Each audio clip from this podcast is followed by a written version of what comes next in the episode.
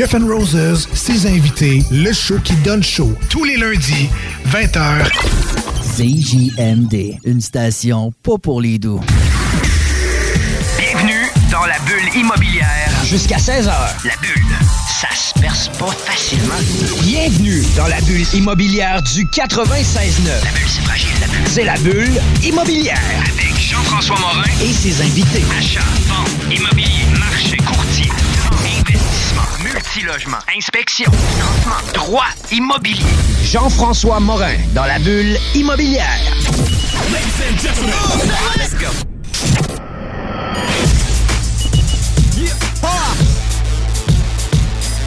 3 avril 2019, 15h, juste bienvenue à la bulle immobilière. Bienvenue Kevin. Salut Jeff, en forme? Ça va super bien. Je suis content de te voir. On se challenge les défis maintenant. On a euh, euh, des délais très courts avant de rentrer en ondes à Ouais. quelques reprises. Euh, c'est qu'on prend de l'assurance puis qu'on est, euh, on est, est rendu- confortable. On est confortable, exact. On commence à être dans notre zone de confort. Euh, aujourd'hui, notre émission est commanditée par Planipré Commercial, par Peter Quinn, euh, qui est notre invité aujourd'hui. Euh, il a déjà fait une première présence le 17 octobre à notre émission. Bonjour Peter. Salut, ça va bien? Ben oui, ça va bien. Merci. Puis toi? Bien sûr, ça va bien. Crème, euh, encore une grosse route de trois heures. La majeure partie de nos, nos- nos invités, c'est des gens de Montréal. Oui, Puis- oui, oui. Par contre, euh, quand je viens à Québec, j'en profite pour aller voir des clients. Tu vois, tout de suite après l'émission, là, je vais rencontrer un client pour une construction de condo ici à Québec. Et puis, euh, demain matin, je rencontre un autre client là, pour un financement d'un 36 logements. Ah, quand même. Fait qu'au moins, tu te tiens très occupé. Fait que même si tu es sur Montréal, tu as quand même beaucoup de business qui est sur la rive sud. Beaucoup. Beaucoup, effectivement. À Québec, euh, je te dirais que ça correspond facilement à 35% de notre chiffre d'affaires. C'est quand même énorme. Là. Mhm. Puis, euh, comme l'émission est commanditée par Planipré Commercial, vous vous spécialisez dans le prêt commercial, autant pour des immeubles à revenus, des immeubles mixtes, industriels, fonds de commerce, non? Fonds de commerce, euh, c'est difficile à vendre. Dans le fond, l'idée, c'est que pour financer un fonds de commerce, si on est une entreprise qui est davantage plus spécialisée en services, par exemple des comptables, des conseillers financiers, des, euh, des courtiers en assurance, et qu'on veut vendre notre entreprise, ça peut se financer.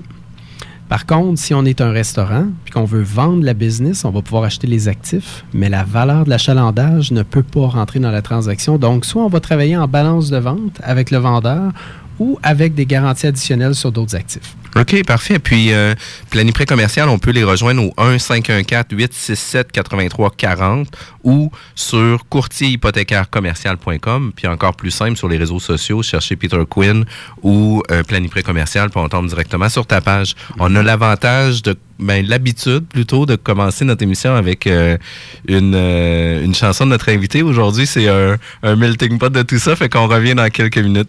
96.9, The Alternative Radio Station.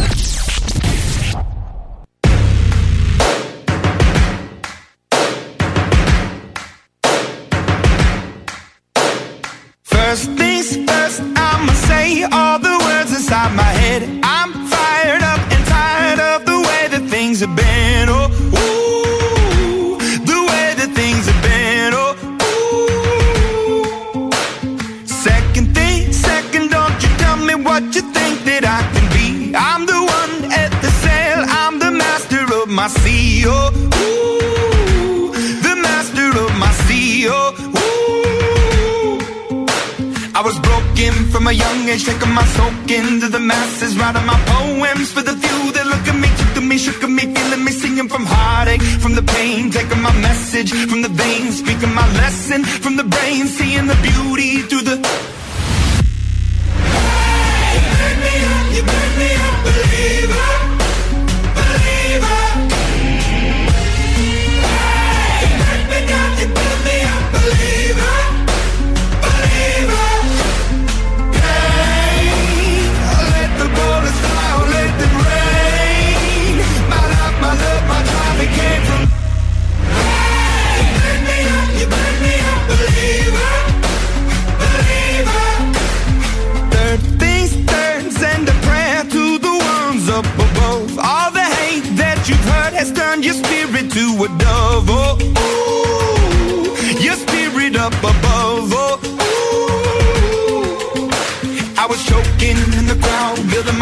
Up in the cloud, falling like ashes to the ground. Hoping my feelings they would drown. But they never did, ever lived, ebbing and flowing, inhibited, limited, till it broke up and it rained down.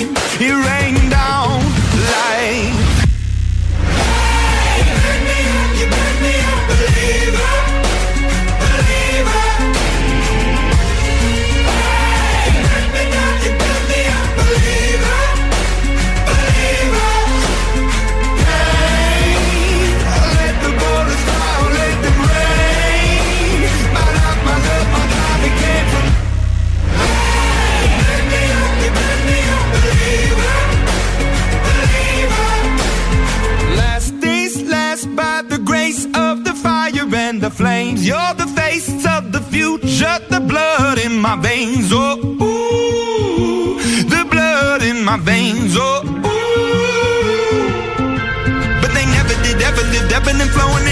living until it broke up.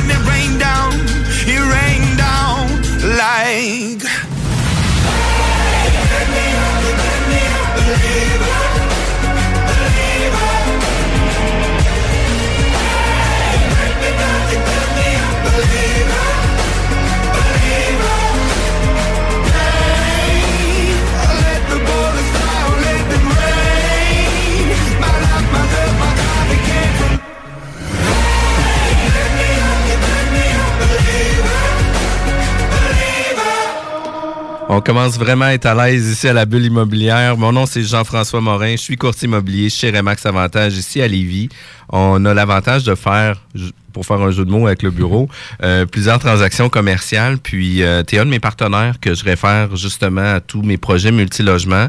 Euh, tu es un passionné de finances. Tu as un parcours quand même super intéressant. Tu as réussi à faire euh, ta marque aussi dans, dans le milieu du financement commercial tu as un bureau, en, parlant d'entrée de jeu à Montréal, mais tu as principalement, ben, principalement la business à Montréal, mais une grosse partie de ta business aussi sur euh, Québec aussi. Fait que, tu sais, euh, c'est quand même super intéressant. Parle-nous de nous, euh, de toi. Parle-nous euh, de, de ton cheminement. Qu'est-ce qui fait en sorte que le financement plutôt commercial t'a intéressé beaucoup?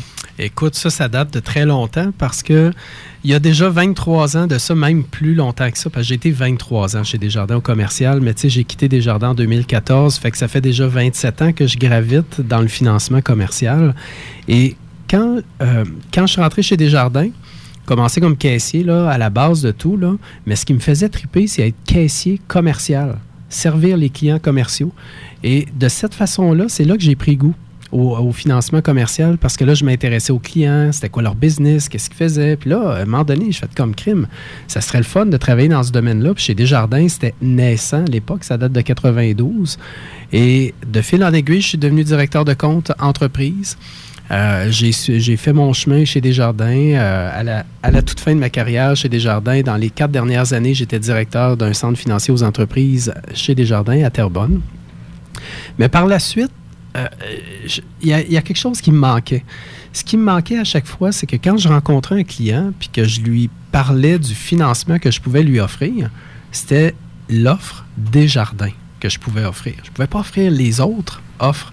Et là, les clients venaient me voir et me disaient Ouais, mais Peter, euh, ton taux est bien bon, mais chez RBC, il m'offre tant, chez National, il m'offre tant. Puis là, à un moment donné, j'étais frustré de ça, de ne pas pouvoir offrir la gamme de produits complète. Et c'est ce qui a motivé mon changement pour devenir courtier hypothécaire. OK, fait que le fait que tu sois pas en mesure d'offrir la meilleure La meilleure offre, la meilleure offre a fait en sorte que ça a changé ton, ton parcours pour euh, devenir euh, courtier hypothécaire commercial. c'est ça. C'est quand même super cool. Il y a eu plusieurs changements dans l'économie dans la dernière année. Il y a des nouvelles perspectives en 2019. Euh, Qu'est-ce qui va se passer? Qu'est-ce qui se passe actuellement avec l'économie canadienne?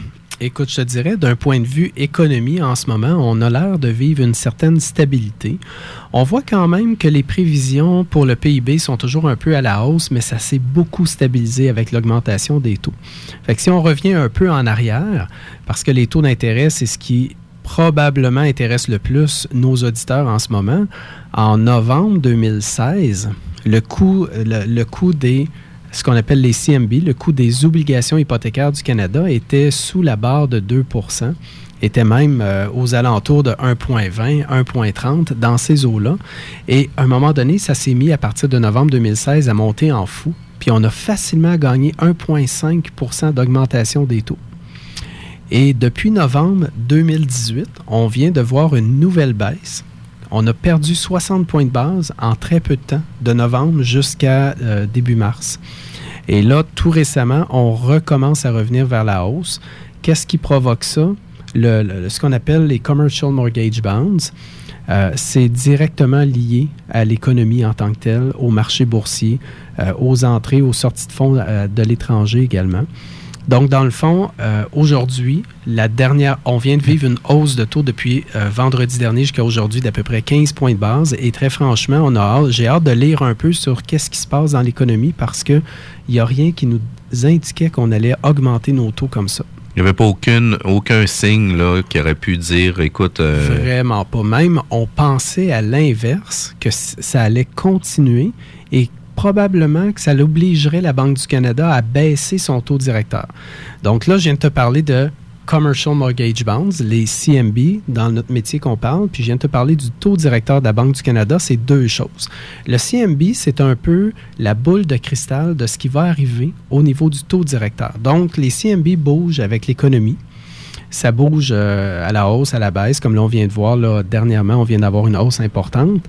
Mais la Banque du Canada, elle, n'a pas encore rien fait. Elle n'a pas bougé. Elle n'a pas augmenté ni diminué son taux directeur. Le taux directeur, c'est ce qui fait fluctuer le taux variable dans une institution financière. Quand on prend un taux variable avec une banque, c'est le taux préférentiel plus ou moins selon le cas. Ben, ce taux préférentiel-là, c'est ça que la Banque du Canada fait bouger. Et là, en ce moment, la Banque du Canada avait, dans les, dernières, dans les deux dernières années, augmenté euh, son taux directeur à plusieurs reprises. Et là, les CMB se sont mis à baisser à un point tel qu'on se retrouvait maintenant plus bas que le taux directeur de la Banque du Canada, ce qui normalement arrive jamais. Donc, dans ce cas-là, on, on aurait pensé que la Banque du Canada aurait eu envie de redresser à la baisse son taux directeur pour ramener au niveau des CMB et ça n'a pas été le cas. Mais là, on revoit, on voit une remontée des CMB. Donc là, on vient, on, est à peu près au pair par rapport au taux des obligations hypothécaires versus le taux variable, le taux directeur. Là, tu sais, il n'y a plus beaucoup d'écart entre les deux. Donc là, qu'est-ce qui va arriver au niveau de l'économie? Est-ce qu'on se dirige vers une récession? C'est ce qu'on pense, parce que là, le PIB s'est stabilisé. Euh, on n'a pas une croissance énorme en tant que telle. Le- ensuite, l'inflation s'est stabilisée aussi. On a commencé à avoir un petit peu de perte d'emploi par-ci par-là. Même euh, pour ceux qui écoutent beaucoup la radio, la télé, on voit de plus en plus d'annonces de syndics de faillite. Je ne sais pas si vous avez remarqué, mais euh, les syndics de faillite ont commencé à sentir le cash. Veux, veux pas, avec une hausse de taux comme on a vécu dernièrement, c'est sûr et certain que les ménages ont de la difficulté, les ménages sont surendettés. On va voir de plus en plus de faillites. Ça va-tu entraîner l'économie vers le bas? Est-ce qu'on va ralentir les dépenses puis faire en sorte qu'on va se diriger vers une récession? Tout le monde pense que peut-être une récession pourrait arriver en 2020, mais pour l'instant, les indicateurs sont assez stables. Ça se pourrait que ça reste comme ça pendant un bon bout de temps aussi.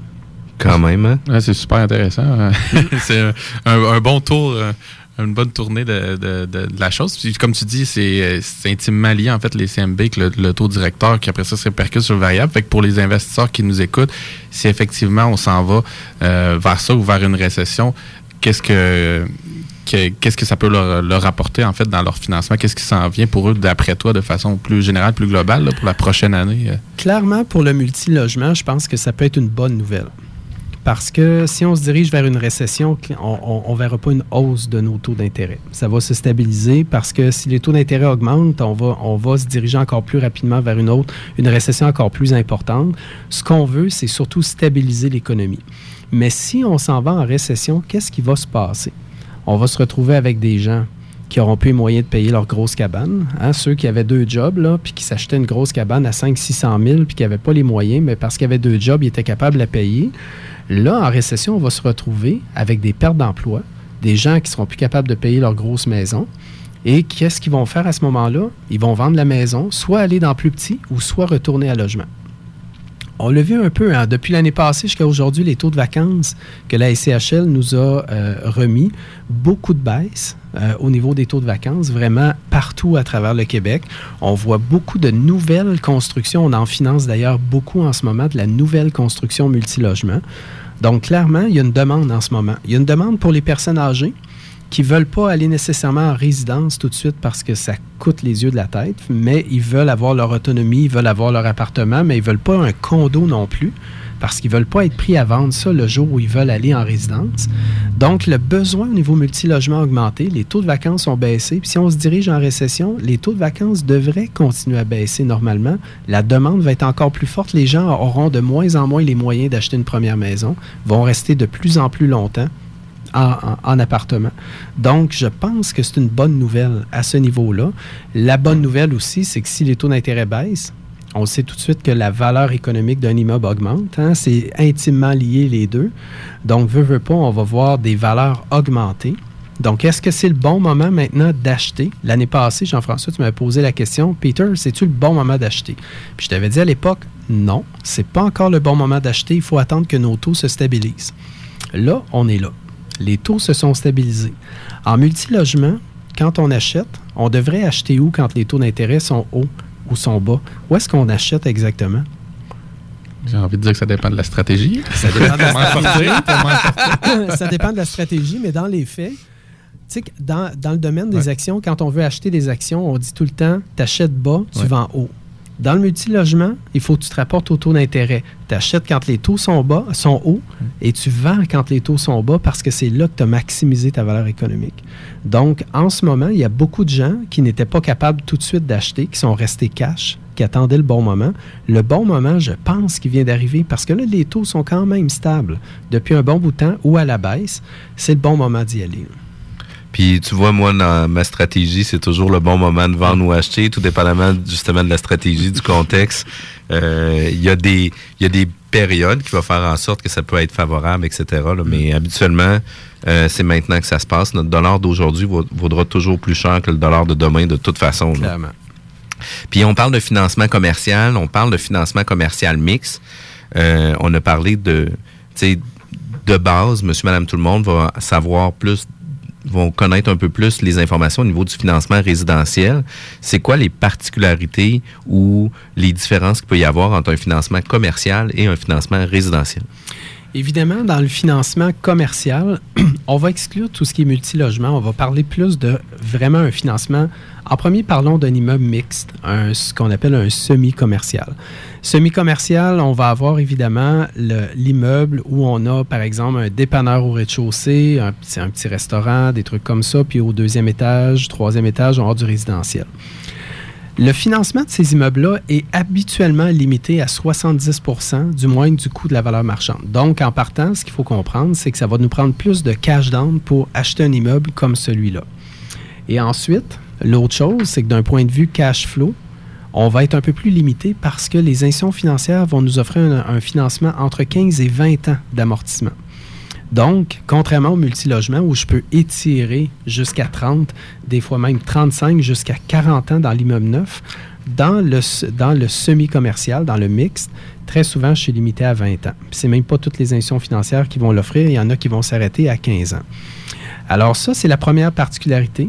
Euh, on va avoir plus de cash down à mettre. L'autre chose, les taux d'intérêt sont évidemment plus chers, en moyenne 1% plus cher que le multilogement. Donc, il faut qu'on ait un immeuble qui est rentable. Les éléments qu'on va regarder beaucoup là-dedans, qu'un investisseur doit beaucoup regarder, premièrement, c'est qui mon locataire commercial ou mes locataires commerciaux. Euh, la longévité des baux est importante parce que dans le commercial, on s'entend que ce pas des baux sur un an. Généralement, on va voir du 3 ans, 4 ans, 5 ans. Et c'est ce que les banques recherchent aussi. Si je vais voir une institution financière avec un semi-commercial, avec un dépanneur en bas qui reste juste un an à mon terme sur le bail, je vais avoir un enjeu au niveau du financement. Je vais peut-être me voir, offrir du 65% plutôt que 70 à cause de ça. Même certaines banques vont m'offrir un terme d'un an pour mon hypothèque seulement. Ils iront pas plus loin que ça. Puis ils vont me dire, dans un an, on verra comment on renouvelle ton hypothèque ou non selon le renouvellement de ton bail. Donc, il y a des enjeux importants à ce niveau-là. Et la qualité du locataire commercial est importante. J'ai-tu un dépanneur? J'ai-tu un restaurant? J'ai-tu une SAQ? Ça n'aura pas le même impact. Si j'ai un SAQ en bas avec des logements en haut, je vais avoir du 75% facile, peut-être même du 80% de financement. Mais si j'ai un restaurant euh, Monsieur Patate en bas, qui est même pas une bannière, qui est rien du tout, qui il existe, il est là depuis 10 ans, ça va bien ses affaires, mais c'est Monsieur Patate, ben clairement, j'aurais pas le même pourcentage de financement, c'est certain. Est-ce qu'on comprend pour le bénéfice de nos auditeurs que c'est une relation qui, qui est intimement liée avec le risque, en fait? Parce que tu parles de ratio pré-valeur qui est plus bas, l'amortissement plus bas, le taux d'intérêt qui est majoré. Fait que tout ça, euh, tu peux peut-être élaborer un petit peu là-dessus sur.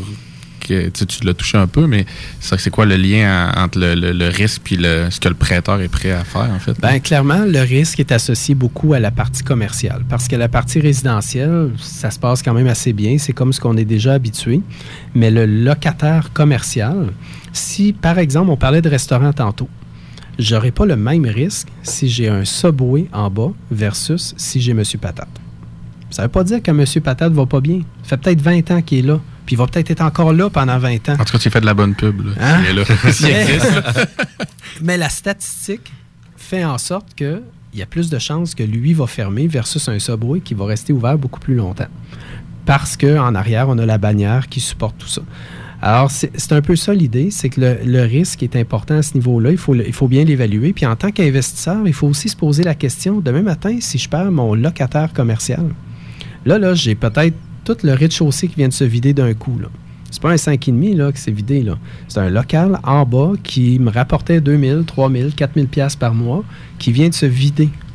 J'ai-tu les connaissances puis les moyens d'attirer des nouveaux locataires? Puis combien de temps il va rester vide? Facilement 6 mois, peut-être même 12. Est-ce que je suis capable financièrement de supporter cette perte de revenus-là jusqu'à temps que je trouve un nouveau locataire? C'est pour ça que c'est important aussi de vérifier les beaux commerciaux. C'est quoi les ententes, puis comment est, est projeté le, le renouvellement, en fait, comment Ouais. c'est prévu, parce que ça, ça, ça joue énormément sur le risque, là, en fait. là. Fait que, Puis, euh, puis, tu sais, les vacances, justement, tu t'es effleuré le sujet, les vacances commerciales est beaucoup plus élevées aussi que le résidentiel, que d'avoir un 4,5 ou un 5,5 euh, que le locataire quitte le 1er mars. Tu sais, c'est pas si grave que ça parce qu'on va être encore capable sur la masse d'avoir quelqu'un qui va avoir un intérêt pour le 4,5, 5,5. Mais pour un local commercial, comme 50 de la décision va se prendre beaucoup par rapport à la localisation et la superficie du local commercial, ben, s'il est un peu trop petit, on peut avoir de la difficulté à louer. S'il est un peu trop grand, on a aussi de la difficulté à louer. Fait que d'avoir spécifiquement le bon locataire pour le bon local commercial, c'est très difficile à avoir. Évidemment. Puis toutes les améliorations locatives qui viennent s'ajouter avec tout ça vient faire aussi, vient aussi rajouter leur lot de contraintes. On est obligé d'aller en pause. 15h22, on revient dans quelques minutes. Parce que la meilleure radio de Québec est à Lévis. Une station pas pour les doux. Southside Radio. Southside Radio. Southside Radio. L'al- l'al- l'al- L'alternative radio. 96.9. Quoi? T'as dit quoi? 96.9. Quoi? Aimez-nous sur Facebook, c'est JMD 96.9.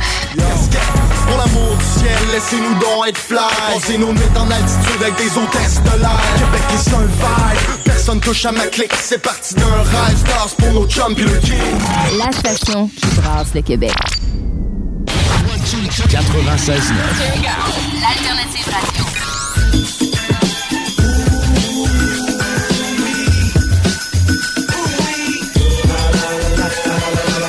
The Alternative Radio Station 96.9. Yeah, hey yo, vous introduis DJ Frankie Town. Yeah, Québec. Hey, salut la gang de Rap Québec. Je voulais vous dire, sérieux, là. Moi, là, vous m'avez converti totalement. Ah ouais? C'est capoté. Il y avait le hip-hop, OK? Ouais. Puis il y avait moi à l'autre côté. Solide. Mais vous apportez tellement bien la chose, puis vous faites quel- tellement bien comprendre c'est quoi la vibe hip-hop, OK? Puis on n'est pas besoin de dire, là... Un bandit, ça, Un bandit, ouais. Non, parce que je... non, non, on a rien en fin de semaine. On disait, faut croire que pour écouter Rap Québec, ça te prend un dossier. Attention, baisse la tête, bro. On va pas revivre les C'est dangereux, ça. J'ai dit qu'on laisse. Cela n'a aucun bon sens. Du lundi au vendredi, tu manques pas Rap Québec au 96.9 dès midi.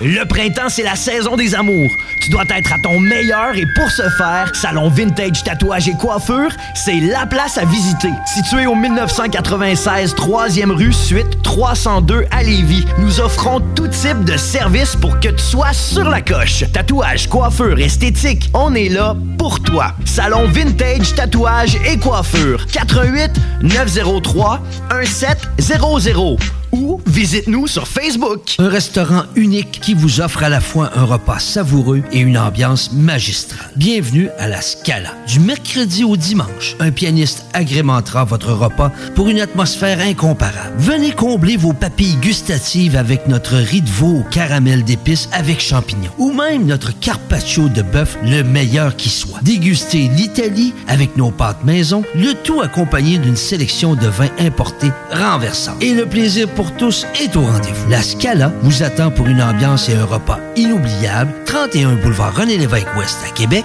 réservé au 418 525 4545 La Scala. Métallurgiste Saint-Hilaire, vous êtes en pleine rénovation, des travaux à terminer. Métallurgiste Saint-Hilaire, depuis 1946, c'est la compagnie pour effectuer vos projets sur mesure. Balcon, escalier, clôture, garde-corps, petite structure, projet sur mesure. Vous contactez Métallurgiste Saint-Hilaire, 88 683 3226 ou rendez-vous au msth.ca pour terminer vos travaux en beauté. Contactez les pros du métal, Métallurgiste Saint-Hilaire, msth.ca, de fiers supporters de votre alternative radio. 96.9.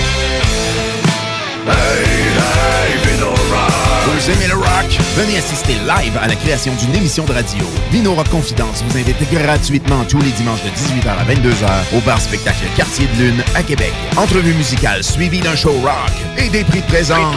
Le 7 avril, venez écouter du gros rock sale qui casse la baraque avec le band Rodandard. Vino Rock Confidence sur CJMD 96.9 les dimanches de 18 à 22h au Quartier de Lune à Québec. 1096 3e Avenue. L'entrée est gratuite. Une présentation de Budweiser. 96.9. L'alternative radio. Ma vie en parallèle, c'est pas pareil. Pas du genre à flatter dans le sens du poil pour comprendre le pareil. The Alternative Radio Station 96.9. De retour à la bulle immobilière. Aujourd'hui, notre émission est commanditée par Planiprêt Commercial et Peter Quinn. Euh, pour avoir plus d'informations, 1-514-867-8340 ou sinon sur Internet sur courtierhypothécaire-commercial.com. Peter, on parlait de financement commercial euh, de ce- ou de mix semi-commercial.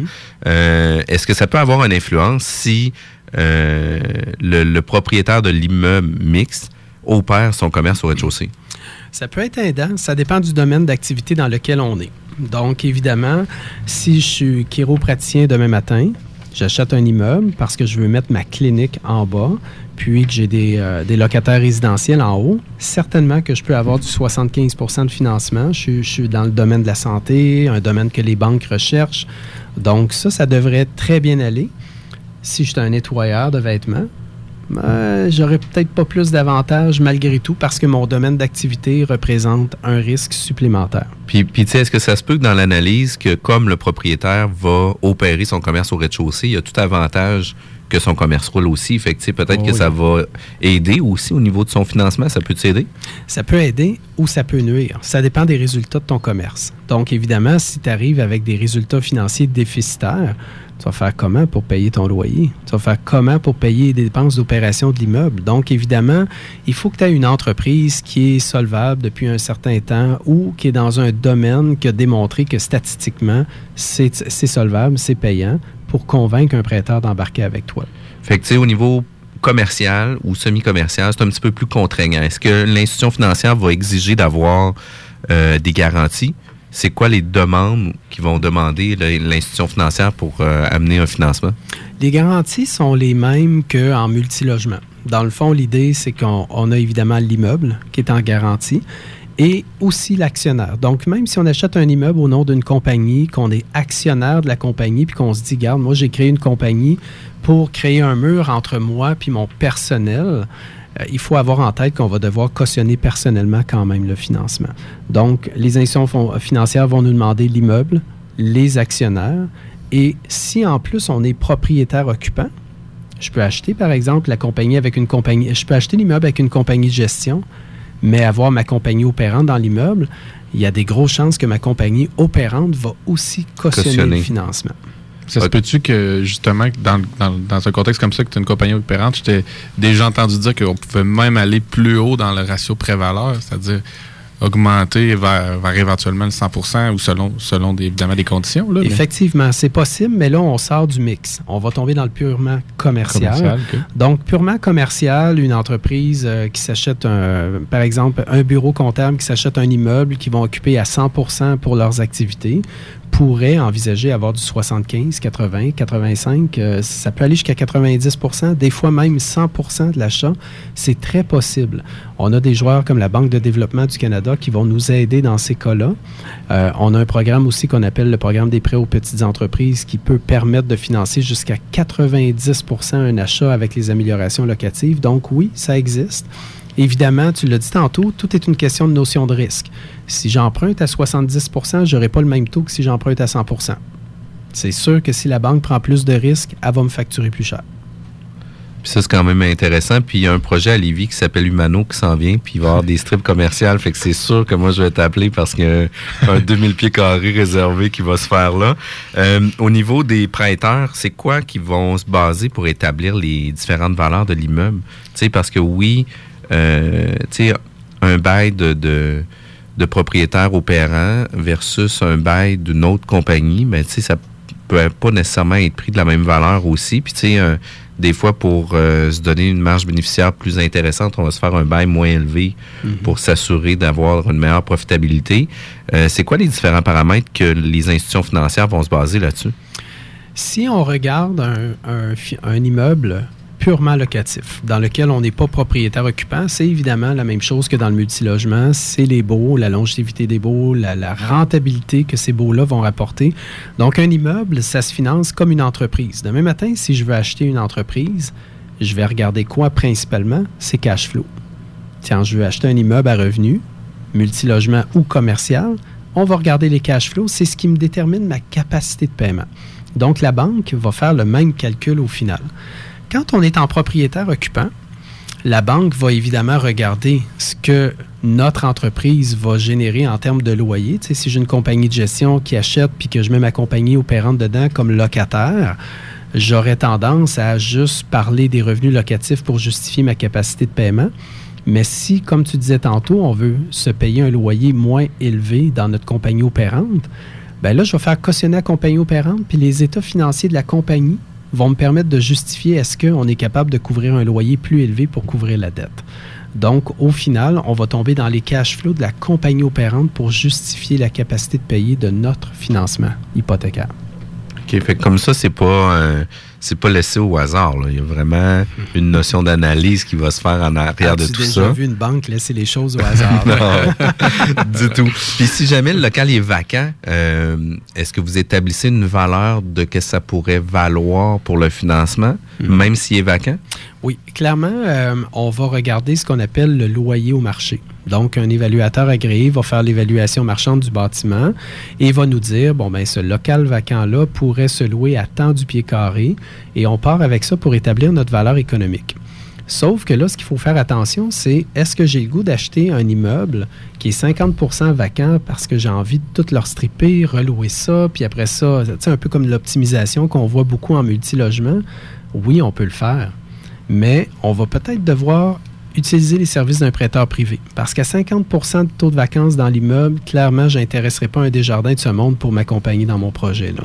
Ils vont me dire, garde, c'est bien mieux d'aller chez un prêteur privé, fais tes rénaux, rendre des nouveaux logements, des nouveaux locataires commerciaux. Quand ça sera fait, tu reviendras nous voir, puis là, on te fera une offre de financement plutôt conventionnelle. Puis tu sais, on parle de valeur économique, faut aussi penser avec les TGA, les fameux taux globaux ou taux global d'actualisation. Euh, dans le multilogement, ici dans la région de Québec, on roule des fois entre 5,30, 5,75 actuellement, tout dépendamment des marchés. Euh, des localisations, des secteurs, etc. Euh, dans le commercial, est-ce que vous avez des taux qui sont plus bas? Est-ce que vous avez des taux qui sont plus élevés? Comment ça fonctionne? Le fameux taux de cap. Ouais. hein? Les gens vont dire taux de cap, TGA, Ouais. taux global d'actualisation. Dans le commercial, dans, le- dans le mix, on va chercher surtout un TGA qui va varier entre 6 6,5.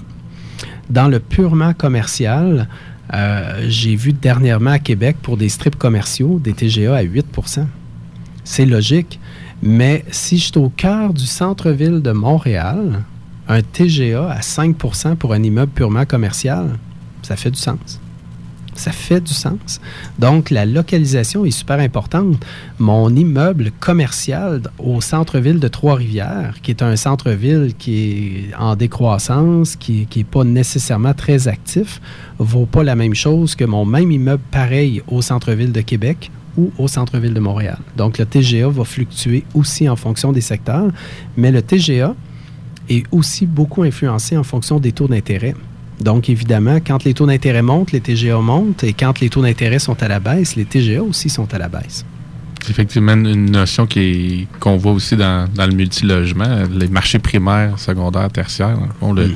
le TGA est un peu un indicateur, du- encore une fois, du risque qui est associé avec le marché locatif dans lequel on va. Fait que c'est c'est quelque chose que tu constates aussi dans le commercial. C'est normal parce que le TGA, c'est le rendement que tu recherches sur ton investissement. Donc, évidemment, si tu prends plus de risques dans une transaction commerciale, purement commerciale, tu achètes un strip commercial demain matin, ben, c'est sûr que tu t'attends à ce que ton rendement est fonction du risque. Donc, tu ne veux pas avoir un rendement à 5% tu vas chercher un rendement plus à 7% dans ce cas-là, 8 à la limite. Euh, donc, évidemment, un strip commercial où j'ai juste des triple A dans l'i- dans l'immeuble, un métro, une BMO, euh, une pharmacie, mon TGA va être beaucoup plus faible que si j'ai des locataires plutôt de catégorie B avec des baux à court terme. OK. Fait que ça a quand même une belle incidence là, dans le financement. Puis c'est des choses qu'il faut prendre en considération aussi. Puis toi, en étant aussi dans le marché, autant sur Montréal que Québec, ben tu as le pouls aussi des différents marchés au niveau commercial parce qu'on peut pas nécessairement euh, se fier au Journal de Québec à savoir c'est quoi le taux de cap dans la région de Québec, non Mhm. plus pour le commercial puis Mhm. semi-commercial. Effectivement. Effectivement. Euh, la, la- la source des informations est évidemment variée. Le fait que de notre côté, on fait beaucoup de transactions, à un moment donné, on finit qu'on devient habitué. Moi, demain matin, si tu viens me voir avec un multilogement à Trois-Rivières, puis que tu me dis que tu es capable de l'acheter avec un taux de cap à 4,75, je pars à rire. Ça se peut pas. On voit pas ce, type de transaction-là dans cette région-là. Euh, donc, évidemment, le fait d'avoir accès à beaucoup de transactions, ça nous aide pour déterminer justement ces fameux TGA-là. Le fait de travailler en équipe avec des courtiers immobiliers aussi. Tu vois beaucoup de, de transactions, Jean-François, tu en fais beaucoup dans le commercial. Tu es habitué aussi avec cette donnée-là. Donc, quand toi et moi, on parle d'une transaction, je peux te questionner aussi là-dessus. Je peux te demander, toi, euh, tu le vois comment? Tu as vu d'autres transactions? Tu as vu des comparables? Ça sortait comment? C'est de cette façon-là que je vais m'alimenter aussi pour être capable de bien conseiller nos clients. Puis définitivement que d'avoir des gens impliqués directement dans le milieu va influencer beaucoup parce que, tu sais, sur certains locaux commerciaux, on peut avoir un bail à 10 pièces du pied carré, puis on peut en avoir un autre à 13 pièces du pied carré. Puis qu'est-ce qui peut signifier la différence? Des fois, c'est des subtilités euh, de par le, le- les inclusions qu'il y avait au bail, justement, qui fait en sorte que le, le coût au pied carré est plus élevé, mais il y avait tellement d'inclus que le bail à 10 pièces du pied carré était plus intéressant aussi. Effectivement. Fait que, tu sais, c'est des informations qui sont vraiment intéressantes puis importantes à savoir aussi. D'où le pourquoi je pense que c'est important de faire toujours affaire avec des gens qui sont spécialisés dans le domaine. Puis, euh, tu sais, on le dit tout le temps ici, là, de toujours faire affaire avec des, des gens qui sont euh, spécialisés. Des pros, exact, là, parce que c'est là qu'on fait une grosse différence. Euh, 15h38, on retourne en pause, on revient dans quelques minutes secondes. 96.9 CJMD Lévis. L'alternative radio. Hey yo yo, c'est GLD, vous êtes bien sur CJMD 96.9. C'est yo, Gildang, Party Boys en vente en ce moment. Allez-y, vous le guette sur Spotify, iTunes, sur tous les magasins. You heard? Peace. Nouveauté chez Slam Disc, les messieurs.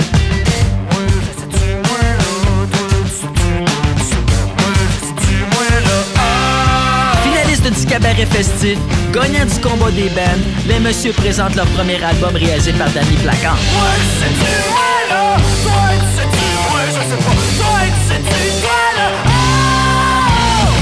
Disponible maintenant partout, en magasin et en ligne.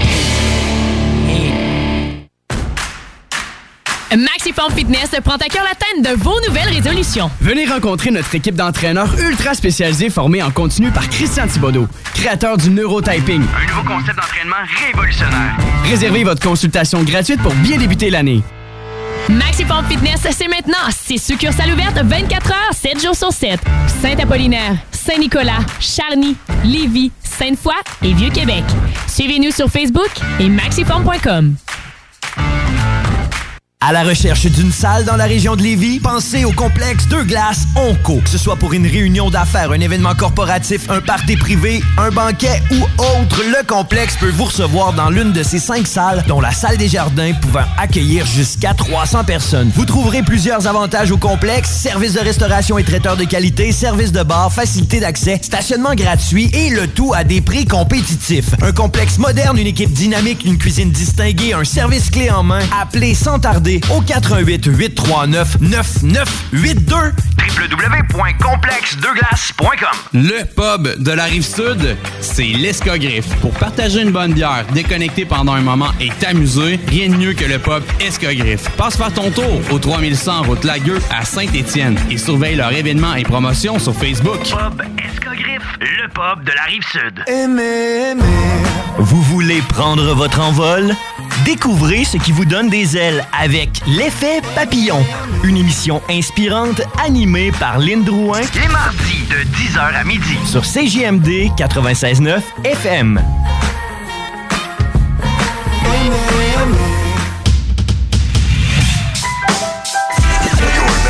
CJMD 96.9 Lévis. L'alternative radio. Talk, rock and hip-hop.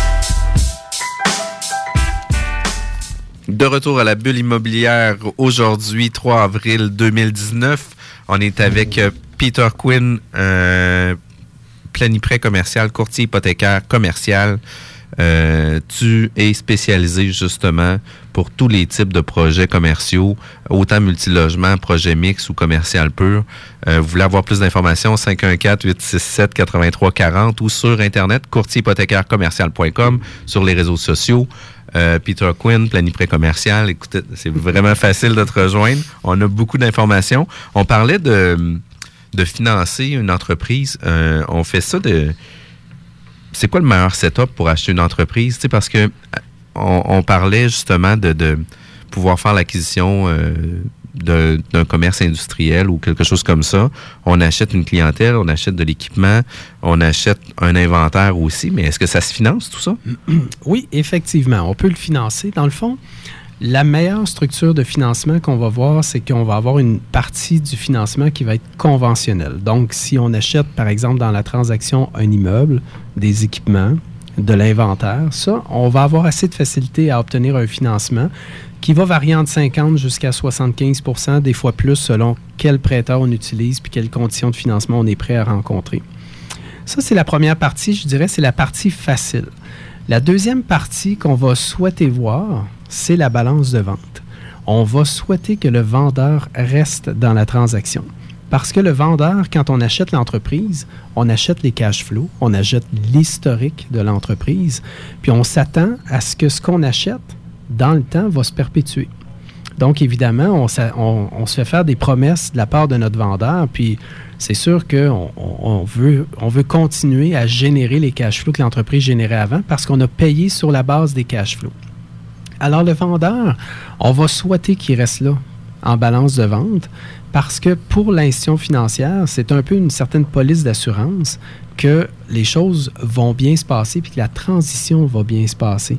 Donc, contrairement au multilogement ou, ou au financement simple d'immobilier, euh, les banques, habituellement, dans le financement immobilier, quand on parle de balance de vente, le trois quarts du temps, euh, ils sont ses breaks parce qu'ils n'aiment pas trop trop ça qu'on ajoute une balance de vente. Dans l'achat d'entreprise, c'est totalement l'inverse. Ça va être bienvenu, bienvenu vraiment auprès des institutions financières qu'on ajoute le vendeur comme balance de vente.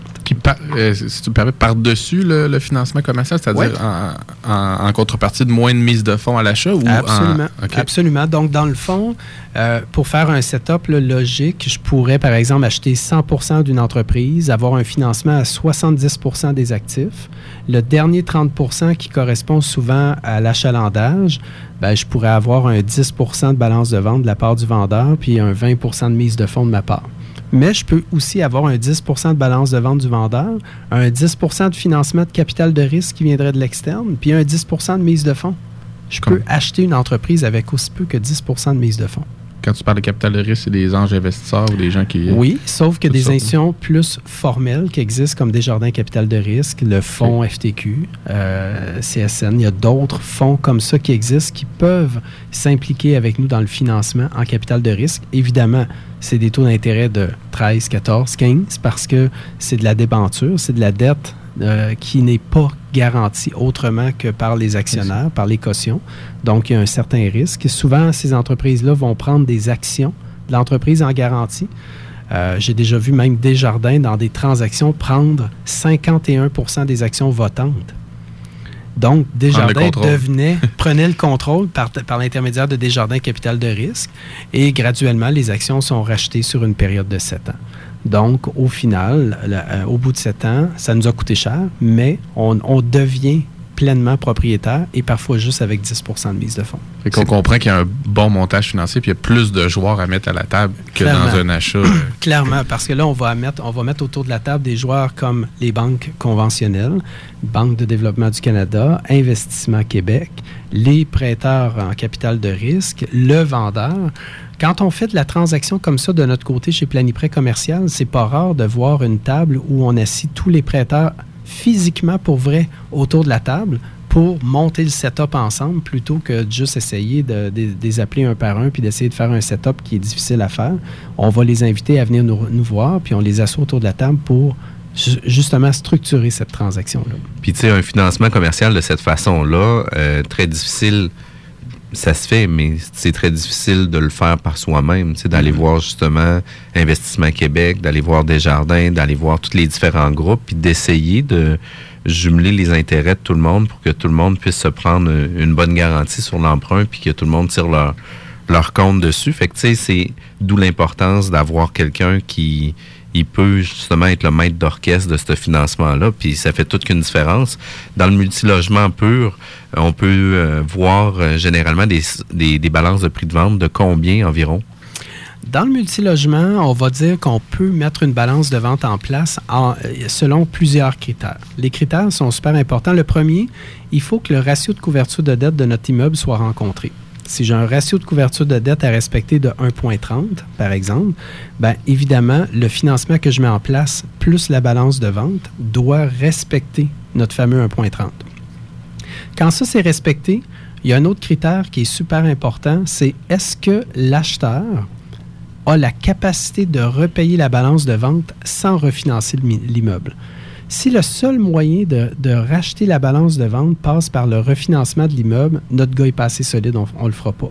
Parce qu'on a vu les taux d'intérêt augmenter dans les dernières années, les valeurs économiques étaient, étaient en baisse, et là, qu'est-ce qui est arrivé? Il y a un paquet de monde qui pensait refinancer leur immeuble pour acheter la balance de vente, puis qui n'avait même pas assez de cash pour le faire. Donc, aujourd'hui, il ne faut plus que l'immeuble soit la seule source de remboursement de la balance de vente. Il faut que l'individu, l'acheteur, ait peut-être d'autres immeubles qui peut refinancer, des placements, euh, un salaire qui lui permet de rembourser la balance de vente sans compter sur l'immeuble lui-même. Donc, ça, c'est le, critère aussi qui est très, très, très important. Puis en bout de ligne, ben, il- il faut que tout ça se tienne d'un point de vue logistique. Je ne peux pas acheter l'immeuble, mettre, avoir un financement à 85% avec la SCHL, puis avoir une balance de vente de 15% Il faut que je mette du cash. Il faut que je mette au moins l'équivalent de la moitié de ma mise de fonds euh, dans, dans- dans l'immeuble. Donc, si ma mise de fonds est de 15% je pourrais avoir une mise de, une mise de fonds de 7,5 puis avoir une balance de vente de 7,5% Mais il faut, on va le dire comme ça, là, il faut que l'acheteur mette ses couilles sur la table aussi. Le, le prêteur hypothécaire a besoin de savoir que on s'est impliqué dans la transaction. Dans l'exemple que tu donnes là, avec les ACHL, est-ce que je me trompe si je pense qu'ils sont allergiques justement un, peu aux balances on, de prix euh, on c'est- réussit à en faire. On, Ok. réussit à- on, on vient de faire une transaction récemment à euh, Saint-Hyacinthe. tu les euh, guéris tranquillement. euh, ben, je pense qu'il faut que ça soit intelligent. Ouais. Si on a un client qui est solide, qui a un gros parc immobilier, qui a le cash, mais qui veut simplement maximiser sa transaction d'un point de vue rendement, la- la- vraiment, la SCHL, il ne verra pas d'enjeu en autant que son ratio de couverture de dette est respecté. Mais tu sais, un jeune qui sort d'une école ou d'un club qui Ah, dit... euh, on oublie ça. Ouais. c'est souvent ça le réflexe, les gens disent. Oh, ouais. Je vais mettre le reste, je vais le faire avec la Oh, balance de prix de vente, je vais euh, essayer d'en passer une, mais la réalité, c'est que ça, ça se produit Puis pas. malheureusement, il y a toutes sortes d'écoles de l'immobilier qu'on voit sur Facebook et ailleurs qui prônent le fait d'acheter des immeubles sans mise de fonds, passant par un prêteur privé pour la mise de fonds. Puis, ah ouais, donc, regarde, en vraie vie, là, le trois quarts du temps, ça marche pas. Là. Puis là, les clients m'appellent Peter, j'ai besoin d'un courtier hypothécaire commercial créatif. Ah ouais? Trouve-toi quelqu'un d'autre. C'est- c'est pas- je suis pas dans ce marché-là du tout. Mais clairement, ma clientèle est solide, est capable d'acheter, puis ça sera jamais avec du, du financement créatif qu'on va pouvoir m'approcher. Tu peux faire de la créativité, mais pas de la magie, mettons. Euh, ben, clairement non. C'est sûr qu'on fera pas de magie. là. Puis si on va dans la balance de prix de vente d'un commercial pur, Mhm. est-ce que c'est aussi la moitié de la mise de fonds ou ça peut être encore plus large? Euh, En général, on va s'attendre à ce que l'acheteur et le vendeur s'impliquent à parts égales au maximum. Mais le- si, le- si le vendeur s'implique plus que l'acheteur, on a un problème. Donc, il faut au moins, encore là, que la mise de fonds soit partagée 50-50 entre l'acheteur et le vendeur. OK, fait que, on donne des chiffres, un immeuble d'un million, on a 700 000 de financement, il reste 300 000 à mettre sur la table. Mm. Idéalement, il faudrait que ça soit aussi 150 000 chaque partie. Là. Un Absolument. 150 000 comptant puis un 150 000 de mise de fonds. Puis, le ra- puis si, mettons, on y va avec une stratégie de rachat par action, ça, ça se place comment dans, dans la transaction? Le vendeur Euh, peut en garder un peu plus? Tu peux, euh, tu peux avoir une... Évidemment, le vendeur peut rester là en action privilégiée. Le vendeur peut rester là en action votante, mais évidemment, il y, a- il y aura la minorité. Mais on ne souhaite pas vraiment qu'il reste en action votante parce que, comme nouvel acheteur, on veut quand même avoir le contrôle, puis on ne veut pas que le vendeur se mette son nez dans toutes nos affaires après. Fait qu'on va soit lui offrir des, des actions privilégiées qui vont lui rapporter un certain dividende et graduellement, on va racheter ces actions-là au fil du temps selon une modalité qu'on aura déterminée avec lui.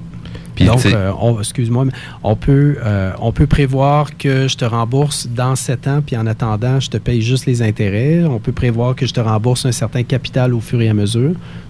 Tout est possible. Tout est possible. Puis euh, au niveau du euh, des achats par action, le vendeur a quand même un certain bénéfice aussi là, euh, au niveau de la vente de ses actions, au niveau d'impôts. Euh, je pense qu'on est au-dessus de 850 000, là, où ce qu'il n'est pas nécessairement imposé sur la vente de ses actions, c'est ça? Hmm. Là, tu m'en poses une bonne. Va faire revenir Alex Blouin, va que tu fasses revenir Ouais, Alex. ouais, on n'aura pas le choix, mais écoute, on est obligé d'aller en pause de toute façon, fait que ça termine bien. Station